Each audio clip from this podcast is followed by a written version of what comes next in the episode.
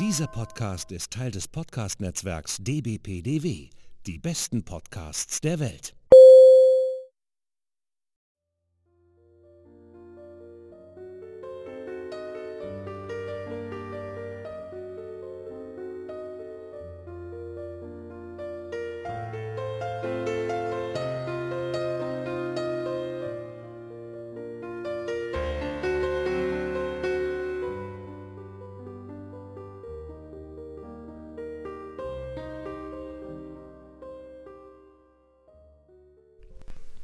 Hallo ihr Lieben, hier sind Britt und Lara.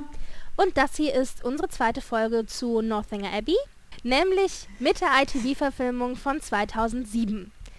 Was können wir zu dieser Verfilmung an Eckdaten sagen? Okay, ja, der Regisseur war John Johns.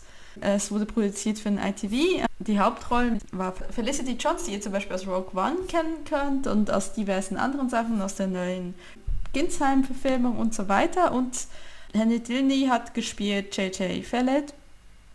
Der kennt man so gut wie gar nicht, wenn man nicht im Jane Austen-Universum unterwegs ist. Ja, und es wurde produziert fürs ITV.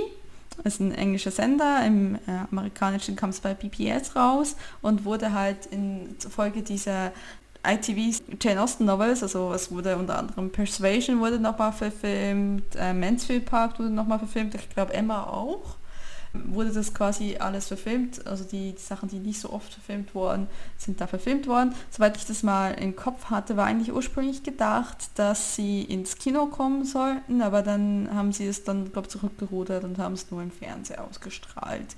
Rauskam es am 25. März 2007.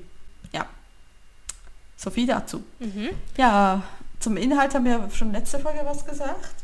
Ja, was wir vielleicht hier dann äh, passenderweise ergänzen können, also inhaltlich denke ich, müssen wir das nicht groß wiederholen. Das Einzige, was hier aber tatsächlich anders äh, ist als in den Büchern, ist, dass, und da hatten wir ja drüber gesprochen, dass die Figur eben Schauerromane liest.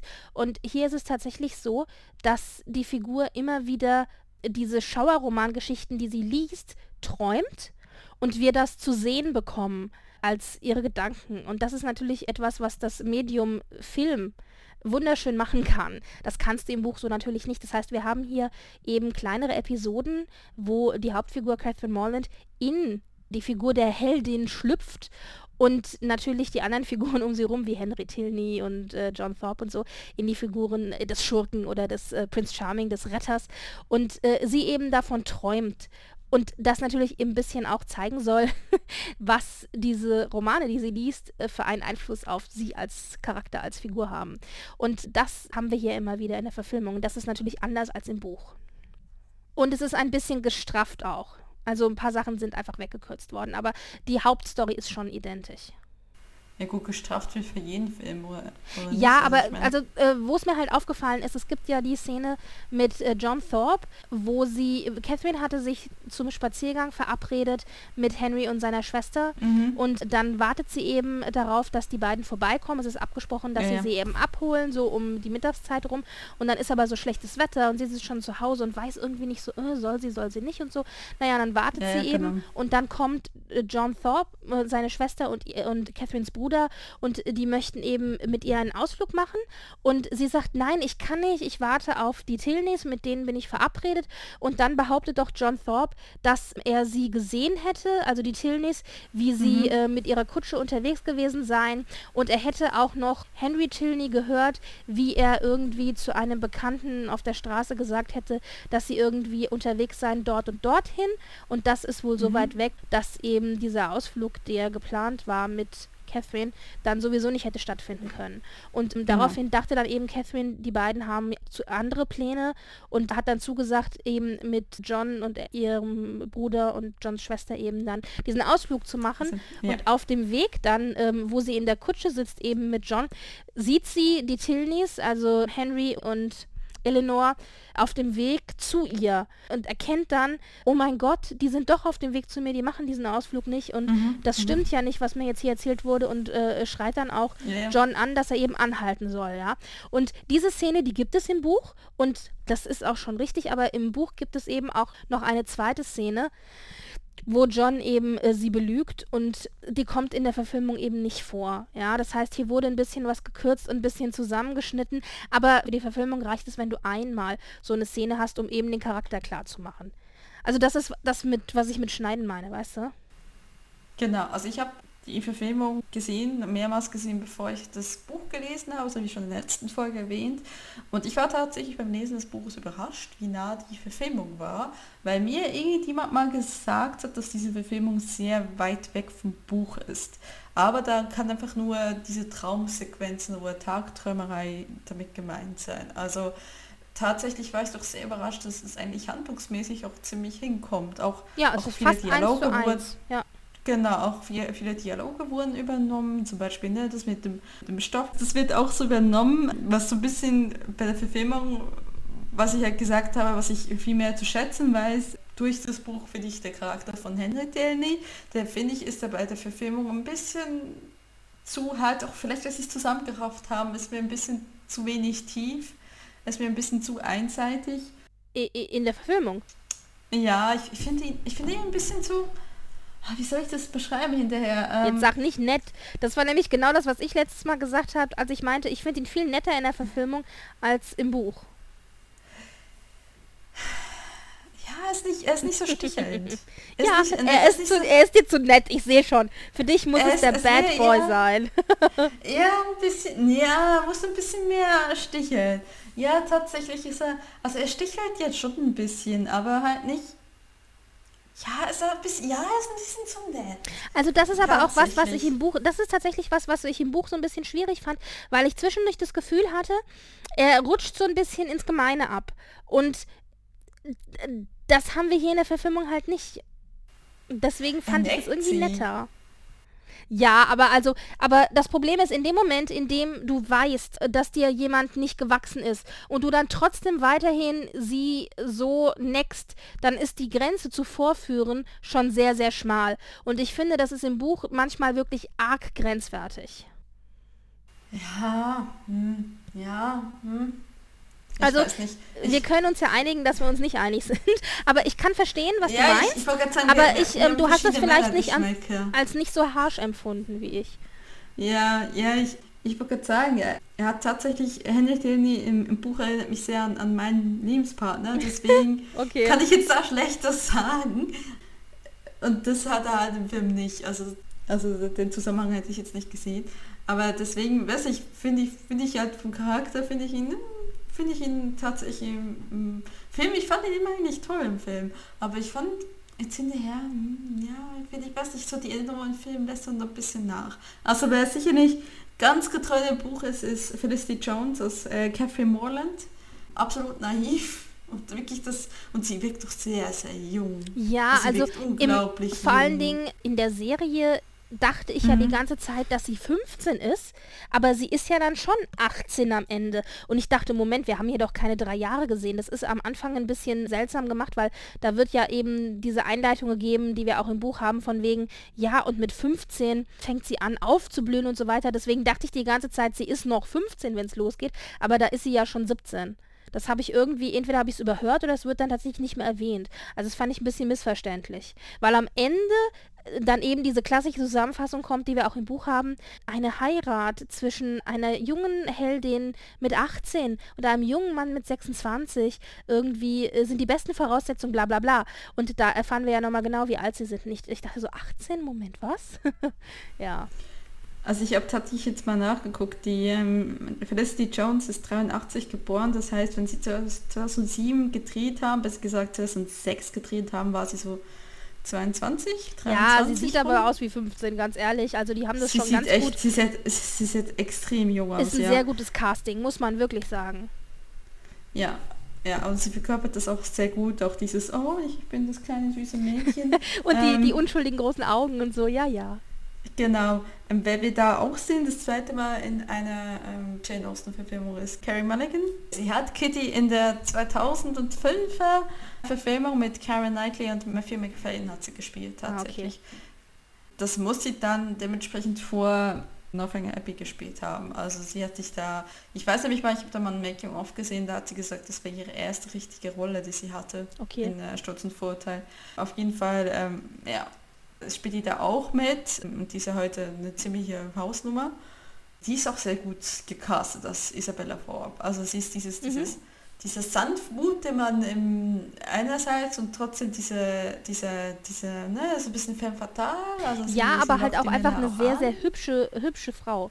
Also das wird ja auch Ja. immer wieder betont, dass sie eben sehr gut aussie aussehend ist und so. Das passt schon. Mhm. Also sie spielt es Mhm. auch sehr, sehr schön, wie sie eben die Männer so alle um ihren Finger wickelt. Und man merkt tatsächlich auch, das Genau. wird zwar in der Serie nicht gesagt, aber das äh, denke ich, das kann man schon ganz gut rauslesen, dass sie eben älter und erfahrener ist. Und dass sie aber auch älter eben ist als Catherine. Also an, an Jahren. Das merkt man schon. Genau, und was, was halt in der Serie, im Film auch gezeigt wird, ist, dass sie mit dem Captain letztendlich schläft.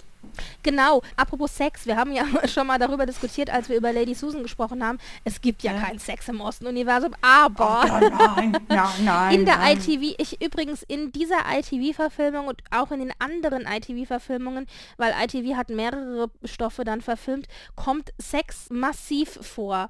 In der Persuasion-Verfilmung nicht so sehr, aber in der Sense and Sensibility-Verfilmung sehr, sehr stark.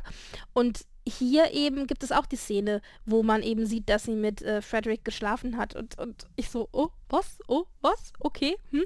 Weil die ganze Zeit irgendwie Sex mm, nicht so wirklich eine große Rolle gespielt hat und plötzlich ist da diese Szene und die wirkte irgendwie auch so ein bisschen fehlplatziert. Also, ja. Ich weiß nicht, also es ist nur, es ist nur das letztendlich ausgespielt. Es ist einfach für uns ein ganz klarer Grund. Warum? Weil Ja. nur, dass sie mit ihm geflirtet hat, letztendlich kann ja nicht der Grund gewesen sein, dass, dass James die Verlobung gelöst Naja, hat. beziehungsweise äh, wenn man den Zusammenhang hat mit Osten und den gesellschaftlichen Problematiken, dann schon, dann reicht es völlig. Aber für, für uns als heutiger Zuschauer ist es wahrscheinlich nicht genug.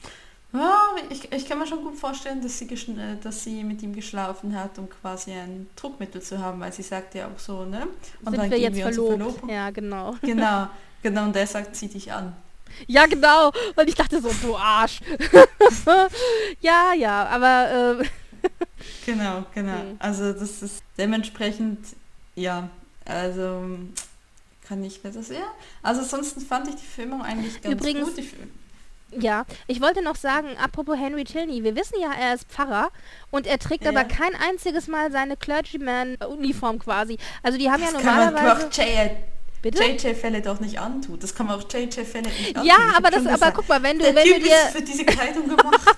ich weiß, wenn du dir Pride and Prejudice anschaust, da hast du doch den, Ja. ähm, den Cousin, ja, der ja die ganze Zeit in seiner schwarzen Uniform mit dem Hut auch rumrennt. Und eigentlich so hätte ja eigentlich auch Mr. Tilney die ganze Zeit rumrennen müssen. Ich meine, gut, jetzt vielleicht nicht mit Hut, aber doch zumindest in dieser schwarzen Kluft, ja. Das heißt, wenn man nicht weiß, dass der Pfarrer ist, hätte man das nie im Leben gedacht. Also ich glaube, da hat sich eben auch ITV diverse Freiheiten genommen für die Zuschauer. Und deren sagen, Pleasure. Wie, Mhm. wie wäre das, wie wäre es denn quasi angekommen, wenn er aus Pfarrerkluft quasi da angekommen wäre bei diesem Ball? Ich überlege gerade in der Sturz- und Vorteil-Verfilmung, äh, wo Mr. Collins, genau, als er dann zum Ball geht und versucht, nicht einen Antrag zu machen, da hat er definitiv nicht seine Pfarrer. Aber der hat immer so eine schwarze Kluft an. Also der hat nicht immer den Hut, aber die Sachen, die Klamotten sind doch immer so diese Hä, schwarzen, sicher? klassischen Klamotten. Nein, nicht sicher. Aber nichtsdestotrotz, selbst wenn er in Bath in, in den Tanzsälen nicht mit seiner Uniform rumläuft, was ja verständlich ist, aber er Mhm. trägt sie kein einziges Mal in dieser Verfilmung. Und außer einmal in einer Traumsequenz von äh, Catherine. Genau. Und da weiß man aber nicht so recht, weil es ja eine Traumsequenz ist, da tragen die ja alle so Kost Ko- Kostüme im Grunde, ja. Also Mhm. dann, da ist er ja nicht er selber, sondern da ist er ja der Charakter in, im Traum. Deswegen hat mich das so ein bisschen gewundert. Also das ist mir schon aufgefallen, dass er da kein einziges Mal in seiner Pfarrerskluft zu sehen war. Ja, ich glaube, das wäre einfach nicht schön gewesen, wenn er so rumgelaufen wäre. Naja, und als Also- Love Interest die ganze Zeit im, in der Pfarrersuniform rumzurennen, ist auch nicht unbedingt sexy, ja. Ich meine, das ist schon ganz klar für den Zuschauer auch gemacht. Aber das ist mir tatsächlich aufgefallen. Äh, Ich finde sie auch komisch, dass er Pfarrer ist, generell. Also ich finde das Also ich war mir halt nicht ganz sicher. Ich habe dann echt mal kurz nochmal nachgeschlagen im Englisch-Deutsch-Wörterbuch, ob Clergyman tatsächlich auch immer Pfarrer sein muss oder ob das nicht auch einfach bedeuten kann, dass er irgendwie bei der Kirche angestellt ist. Aber ich denke, mhm. das ist, so wie ich das jetzt äh, übersetzt habe und verstanden habe, ist es tatsächlich immer der Pfarrer. Ich meine, gut, ja. es ist die anglikanische Kirche, aber trotzdem. Es ist, ja, aber, hm, ja, ich weiß nicht, vielleicht ist es, wie gesagt, vielleicht ist es auch einfach nur so, so auch wie ein Stilmittel gewesen für Osten äh, zu sagen, okay, er ist ähm, reich, aber trotzdem geerdet mit seiner Pfarrerei. Naja, ich fand es merkwürdig. Also ich glaube, diese Fahrerei, die ist im, also er ist ja der zweite Sohn, das wird ja ganz deutlich gemacht. Und der genau. zweite Sohn, das ist ja immer das Problem, der zweite Sohn, der muss ja dann irgendwie zusehen, wie, also am besten muss er sich reich verheiraten. Aber beim zweiten Sohn ist es eben auch so, dass er ja auch immer in irgendeiner Form sein Lebensbrot verdienen muss. Ja. Und in dem Fall ist es, glaube ich, wird es so deutlich dargestellt, dass er eben diese kleine Pfarrerei hat, und es ist ja eigentlich, so wie ich es verstehe, auch die Pfarrerei oder die Gemeinde, die ja eigentlich zu Northanger Abbey dazu gehört, ja. Mhm. Oder zu diesem äh, ein, zu diesem Bezirk Northanger Abbey quasi, der drumherum ist. Das wird, glaube ich, so deutlich gezeigt, damit am Ende eben auch klar ist, sie können heiraten und er hat trotzdem noch seinen genau, Verdienst, genau. ohne dass er angewiesen ist auf den Reichtum des Vaters. Also ich glaube, deswegen genau. wird es hier nochmal so deutlich gemacht. Und wir haben ja auch die Szene, wo sie dann ja auch das Haus von weitem sieht und auch dieser Ausritt und so, das kommt so im Buch ja auch nicht vor.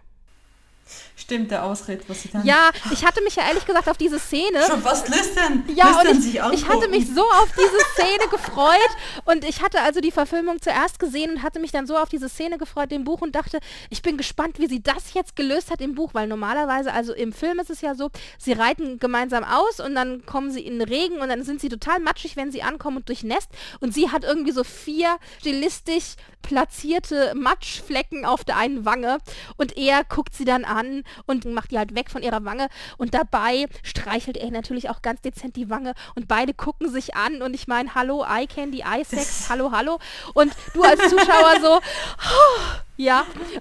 und, und ich so, und ich so als Ostenleser, ich so, ich bin gespannt auf diese Szene. Und was ist? Die Szene kam gar nicht vor. Das ist genauso wie die Seeszene in Pride and Prejudice, die ja auch im Buch nicht vorkommt. Weißt du, da werden voll die Erwartungen geweckt und es kommt nicht vor. Und ich dachte noch so, jetzt bin ich gespannt, wie Austin das löst. Und ich hätte auch zum Beispiel erwartet, dass diese Szene im Buch tatsächlich drin ist, nachdem wir ja diese ganzen Schauerroman Referenzen hatten, weil in den Schauerromanen hast du ja tatsächlich auch relativ explizit auch äh, diese Szenen mit er, er, berührte sie und die Gänsehaut auf ihrer nackten Schulter und so, wie gesagt.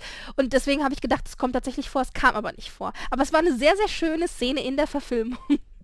Und da war es, wie gesagt, aber auch so, dass sie eben das Häuschen gesehen hat. Und, genau, und ja. dementspre dementsprechend, das ist halt so, der hat nochmal unterstreichen, wie sehr es quasi zwischen ihnen knistert auch, ja, wie gesagt, sehr bildhaft dargestellt. Wird nur unterbrochen von Eleanor, die kommt, oh, man muss ein heißes Bad nehmen, sonst bist du noch krank. Was sie noch ja. sagt, was ich ganz, ganz, was ich wirklich sehr, sehr schön finde, das ist mir auch äh, tatsächlich aufgefallen von der Wortwahl her. Sie sind ja dann auf ihrem Pferdchen, übrigens im Buch äh, sind sie ja auch irgendwie immer mit Kutsche unterwegs und hier in ja, der Verfilmung genau. reitet sie ja auch selber. Also sie ist noch etwas gestandenere Frau und so. Auf jeden Fall, sie stehen dann da und gucken halt auf dieses Häuschen hinab und sie sagt sowas wie, das ist dein Zuhause oder du kommst nach Hause. Also sie, sie erwähnt irgendwas und sagt irgendwie, sagt was von zu Hause und von daheim.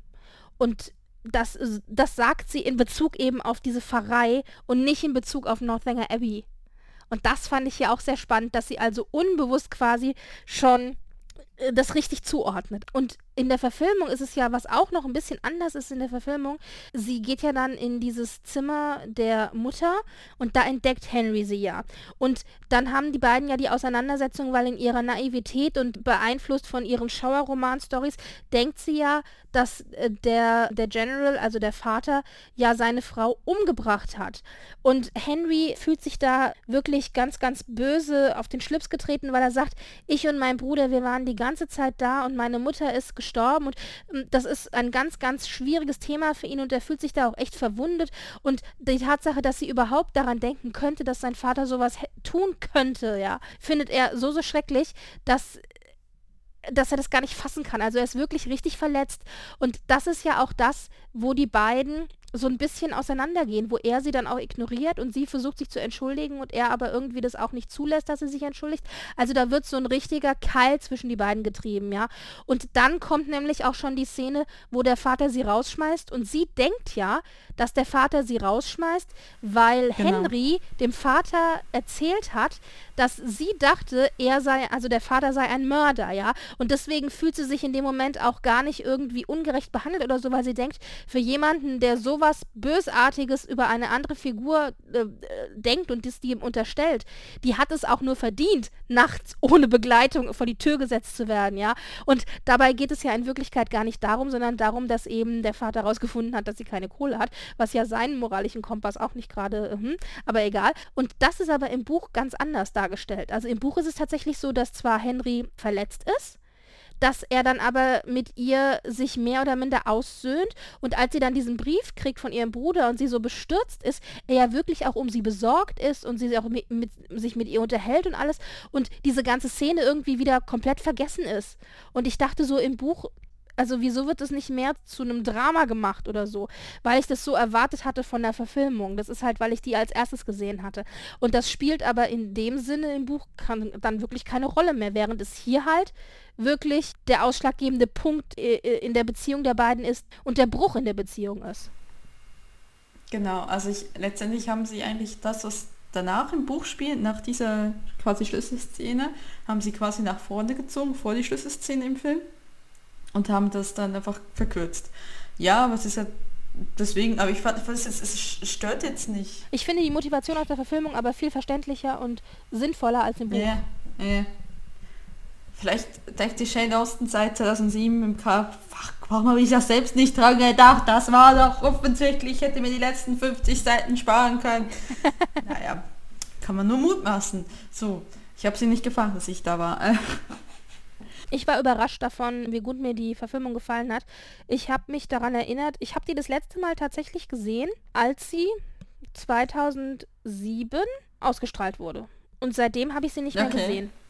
Ich habe sie ein paar Mal gesehen. Mm, also ich hatte sie viel, viel schlechter in Erinnerung als das, was ich jetzt dann gesehen habe. Ich habe sie dann nochmal geguckt und dachte, ach guck mal, die ist doch gar nicht so schlecht. Ja, ich weiß auch nicht. Ich bin beim ersten Mal schauen, bin ich mit diesem Stoff Northanger Abbey nicht so richtig warm geworden. Das ist jetzt auch ein bisschen anders. Also wie gesagt, das Buch hat da schon dazu beigetragen, dass es mir ein bisschen besser gefällt, als es das getan hat, bevor wir das jetzt hier aufgenommen haben.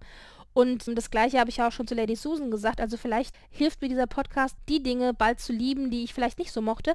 Nur wenn dieser Podcast dazu führt, dass ich am Ende Mansfield Park liebe, dann ist irgendwas, glaube ich, nicht in Ordnung. Aber also ich hatte Spaß mit der Verfilmung. Ich am Schluss bist du noch ein Emma-Fan, ich sehe das schon kommen. Naja gut, das also ich meine, Emma, Emma ist zwar nicht, also sagen wir so, ich hasse Mansfield Park mehr als Emma. Also da hat das Emma schon mal, schon mal einen Stein im Brett. Also, also vielleicht ich ist es auch ich Gwyneth Paltrow, die, Park die mir das so vergelt hat. Ich weiß es nicht. Ich, das werden wir sehen. Wenn ich mir die verschiedenen Emma-Verfilmungen dann später nochmal angucke, dann kann ich da vielleicht eher was zu sagen. Das sind ja. ein paar, ja. also, ähm, aber wie gesagt, die ITV-Verfilmung, muss ich sagen, hat mir gut gefallen. Ich fand, die war sehr mhm. gut gecastet. Ich fand auch sehr gut geschrieben. Ich fand, die haben wirklich mhm. ganz wichtige Stücke, wichtige Zitate aus dem Buch rausgezogen und die auch an die entsprechenden Stellen eben gerückt. Also zum Beispiel wie eben dieser übergeordnete Erzähler, der erst, der die Einleitung gibt und der auch ein Outro gibt, also dann am Ende noch mit sie haben geheiratet und bla bla bla. Das fand ich, fand ich ganz schön. Woran ich mich tatsächlich erinnert habe bei der Verfilmung, das fand ich ganz lustig, ich hatte mich daran erinnert, an diese eine kurze Szene, wo am Ende Henry und Catherine, wie heißt es denn, durch diese Laube laufen, die dann so mit, mit Blumen und so sind. Und ich hatte irgendwie im Hinterkopf, dass Catherine ihn dann anspringt und küsst. Es war nicht ganz so schlimm, also er hat sie an sich gezogen und sie haben sich geküsst, aber ich fand es damals, als ich diese ITV-Verfilmung das erste Mal gesehen hatte, war ich da ganz, wie sagt man, fand ich das ganz skandalös. Ich so, nein, die können sich doch nicht so offensichtlich leidenschaftlich küssen, das geht doch nicht. Aber nachdem ich das ja nicht gewohnt war von den anderen Verfilmungen, sprich Pride and Prejudice und so. Das ist mir irgendwie voll im Gedächtnis geblieben. Hättest du mich jetzt gefragt, an was erinnerst du dich von Northanger Abbey, hätte ich gesagt, an diesen Kuss. Aber dann, dann magst du auch deswegen die 2005er ähm, Stolz und Vorteil-Verfilmungen nicht, weil sie sich dort küssen. Nein, küssen. die 2005er Stolz und Vorteil-Verfilmungen, also pass auf, die ja? 2005er Stolz und Vorurteil-Verfilmung an sich mag ich eigentlich ganz gerne. Wen ich aber wirklich nicht ausstehen kann, ist Kira Knightley. Und das macht es problematisch. Ja, so ist Denn wenn ja. du die Haupt... Ja, genau. Also das Problem ist, den Film an sich... Also ich habe mit dem Film auch noch ein paar andere Probleme, inklusive des Schlusses. Aber okay. ich kann halt Kira Knightley nicht ausstehen und das oh, und ich finde Lissy aber so toll als Charakter, aber und dann habe ich echt Probleme, da Kira Knightley und Lizzie so ein bisschen auseinander zu klamüsern, aber so grundsätzlich kann ich mir den Film auch als Unterhaltungsfilm angucken, ja. Aber das ist eigentlich mein größeres Problem. Und die Tatsache, dass das Ende ge geändert wurde. Ja, gut, aber ich, ich fand das eigentlich ganz friedlich. Also ich muss sagen, ich war ja bei Stolz und Vorteil, aber da kommen wir in der nächsten Episode sicherlich darauf zu sprechen, fand ich ja, dass der, der Hochzeitsantrag tatsächlich einfach so im, im Abseits der Handlung stattfindet. Das fand ich das skandalöseste. Das ist im Buch aber auch so. Also was ja, heißt, ich weiß. Ja, also ich fand das so ein bisschen... Sie so gehen bisschen, spazieren, danach sind sie verlobt. Naja gut, nein, aber ich fand das auch irgendwie so, also Stolz und Vorurteil ist ja auch eines, wie gesagt, der allerersten, also ist ja eigentlich das erste Buch, das ich von Jane Austen mhm. gelesen habe. Und damit bin ich auch das erste Mal in Berührung gekommen mit der Art und Weise, wie irgendwie, wie damals geschrieben wurde und eben auch mit der Tatsache, dass die Sachen eben nicht einfach so herausgesagt werden, ja, sondern dass vieles eben irgendwie durch die Blume oder zwischen den Zeilen oder subtil mit irgendwelchen Bemerkungen oder so gemacht wird. Und die Tatsache, dass die beiden da halt spazieren gehen, dann irgendwie ein Mr. Darcy sowas sagt wie, wenn die Gefühle nicht immer noch die gleichen zu sein scheinen wie vor einigen Monaten, dann bitte nicht mehr antworten, bla bla bla bla. Und sie dann so, nein, meine Gefühle sind völlig äh, verkehrt. Und ich so, das reicht mir nicht. Ich brauche zwei Leute, die sich angucken und der eine sagt, ich liebe dich immer noch und die andere sagt, ich auch. So, ja. Also ich war das überhaupt nicht gewohnt und ja. deswegen kommt einem das so beiläufig vor. Dabei ist das eigentlich was total fundamental äh, schwergewichtiges in dem Moment für diese mhm. Zeit und dieses Buch und wie sie miteinander umgehen. Ja, aber ja, das ist halt, wenn du das nicht gewohnt bist und wenn du halt von einer modernen Perspektive aus das Ganze betrachtest und liest und schaust, mhm. dann ist es halt nicht genug. Ja, also ich kann nur sagen, was damals so mein ersten Eindruck war, weil ich bin ja tatsächlich wie 2005er Verfilmung auf Jane Austen gekommen und da ist halt da weicht es halt ab, ne? Da ist das schon ein bisschen. Da ist es sehr, sehr modern gemacht, ja. Genau, obwohl ich muss sagen, also diese, diese Szene über, über das Feld, das ist, finde ich, weiterhin also auch szenisch, auch, auch ästhetisch sehr schön. Und tatsächlich ist ja scheinbar, das muss ich mal loswerden, Matthew McFadden ist scheinbar farbblind. Nein, extrem, nee, nee, extrem Nee, nee, wie war's nochmal? Er war extrem kurzsichtig oder farbenblind, irgendwie oder beides. Und die mussten ihm, die mussten ihm eine Fahne über der Kamera halten, damit er wusste, in welche Richtung er läuft. Das, das hatte ich so, das habe ich immer, das habe ich irgendwo mal gelesen. Das fand ich so, das fand ich sehr du lustig. Du zerstörst gerade sämtliche romantischen Vorstellungen von allen äh, Hörern. Äh, wo laufe ich denn hin? Wo ist denn das Weib? Oh, oh, äh, das ist ein Soundband. Also, Entschuldigung, aber es ist so. Ja, also um kurz zurückzukommen auf, auf die äh, Verfilmung jetzt, also ITV hat ja diese drei Stoffe eben verfilmt und Northern Abbey war ein Stoff davon. Da war ja mhm. auch der Hintergedanke, dass sie eben einen Stoff nehmen möchten, der unbekannter ist oder der eben noch nicht so oft verfilmt wurde und gerade Northanger Abbey ähm, ist ja wie gesagt so gut wie gar nicht verfilmt worden vorher. Das ist erst die zweite Verfilmung, ja. Genau, aber Sie haben auch damit, ganz da erinnere ich mich nämlich noch dran von damals, weil ich das ja damals alles so ein bisschen skandalös fand. Sie haben damals ganz massiv damit Werbung gemacht, dass sie A, Stoffe nehmen, die unbekannter sind und dass das ja natürlich jetzt ganz toll wird und dass sie aber auch B, es wirklich sexy machen. Also sie wollen sexy Austin machen. Das, damit wurde ganz aktiv Werbung gemacht. Und da wusste ich immer so nie, was man sich darunter vorstellen kann. Was ist denn bitte sexy Austin, ja?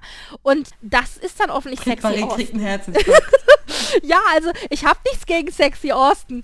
Aber also mittlerweile habe ich mich auch sehr an Sexy Austin gewöhnt, muss ich ja dazu auch sagen. Ja, ich und ich meine, gerade die 95er-Verfilmung ist ja schon sehr, äh, auch sehr aufgeladen. Aber äh, also Northanger Abbey, also wir, wir werden ja über ähm, Sense and Sensibility noch reden. Die ITV-Verfilmung von Sense and Sensibility, finde ich, ist auch sehr, sehr sexgeladen zum Beispiel. Gerade auch im Vergleich zum, zu der Verfilmung von Ang Lee. Aber hier zum Beispiel finde ich ja, es, man hat halt nicht so wahnsinnig viel explizite Geschichten, außer wie, wie jetzt zum Beispiel bei Isabel und Frederick aber ich finde schon, durch diese Traumsequenzen, wo dann eben auch hier so ähm, irgendwie Catherine als Heldin hier in einem hauchdünnen weißen Nichts durch die Gegend rennt und irgendwie die Und irgendwann mal ist sie sogar nackt. Ja, also richtig und äh, stimmt ja. genau, die hat schon wieder verdrängt die Szene und es, es ist alles, das fand ich so schön, es ist alles God's it's all God's creation. Also super, super Begründung dafür, dich nackt aus der Badewanne rauszuholen. Naja, egal. Auf jeden Fall. Und das, und da hat er ja auch die Pfarreruniform an. Also ich meine, das ist ja schon sehr, sehr genau. sextraummäßig. Also das war nämlich auch was, ich finde schon, dass diese Verfilmung auch sehr aufgeladen ist. Also man hat die Traumsequenzen, man hat vermeintlich eben auch feuchte Träume, die, die ja so eigentlich jetzt nicht wirklich äh, vorkommen in, in, äh, im Buch.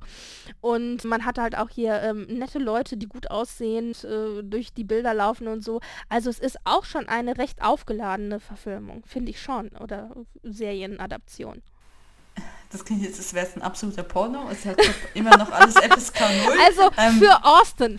Wir für Austin. für Austin. Also wenn jemand sich das jetzt nach unserem Podcast anschaut, der wird wahrscheinlich sich, zu Tode enttäuscht sein.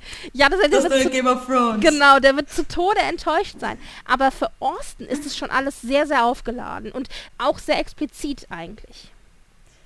Ja, also sie, sie haben halt dort, wo Jane Austen nichts gesagt haben, haben sie halt weitergedacht. Und ich finde das letztendlich, ich glaube, die Grundsatzdiskussion hatten wir schon mal in der Nullnummer, finde ich grundsätzlich eigentlich nicht schlecht, weil es ist nun mal so, natürlich haben die auch geschnackselt und natürlich teilweise auch vor der Ehe.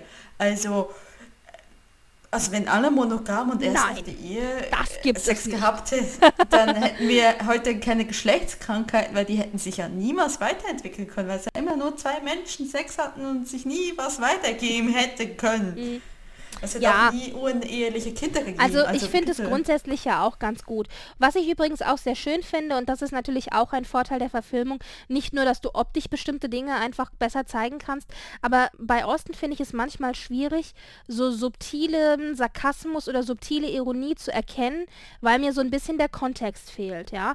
Ich habe ein Beispiel ganz konkret, wo mir das jetzt hier auch in der Verfilmung aufgefallen ist, und zwar, es gibt ja dann die Szene ganz am Anfang, als sie dann Mr. Tilney treffen und sich dann herausstellt, dass er ja Ahnung hat von äh, Musselinstoffen irgendwie, so von wegen 9 Schilling der Meter oder 4 Schilling der Meter und so.